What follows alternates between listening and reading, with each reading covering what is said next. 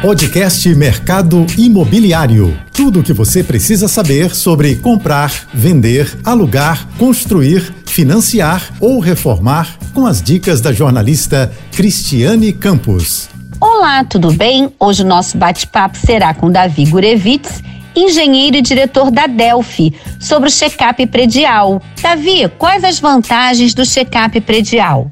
Bom, é, mais importante, né? Redução de consumo de energia e água, redução dos gastos de manutenção corretiva. Por exemplo, a troca de um rolamento de uma bomba que custa 50 reais pode evitar a queima do motor da bomba e um reparo então de 500 reais, além do gasto de energia desnecessário com o rolamento em mau estado. Outra grande vantagem é uma previsibilidade de custos de manutenção.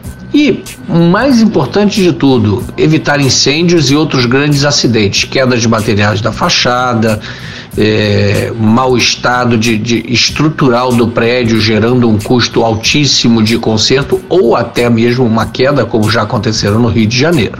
Davi, quais as principais dicas para os síndicos? O que eles precisam observar nos condomínios? Bom, é, primeiro eu recomendo sempre aos síndicos verificar periodicamente toda a edificação, pois muitos problemas estarão bem visíveis, tais como deterioração é, de fachada, extintores e mangueiras de incêndio vencidos em mau e ou em mau estado, infiltrações de água, vazamentos, vibrações e bombas de motores de elevadores, é, falta do RIA, que é o relatório de inspeção anual de elevadores, o verificar o estado dos para-raios, enfim.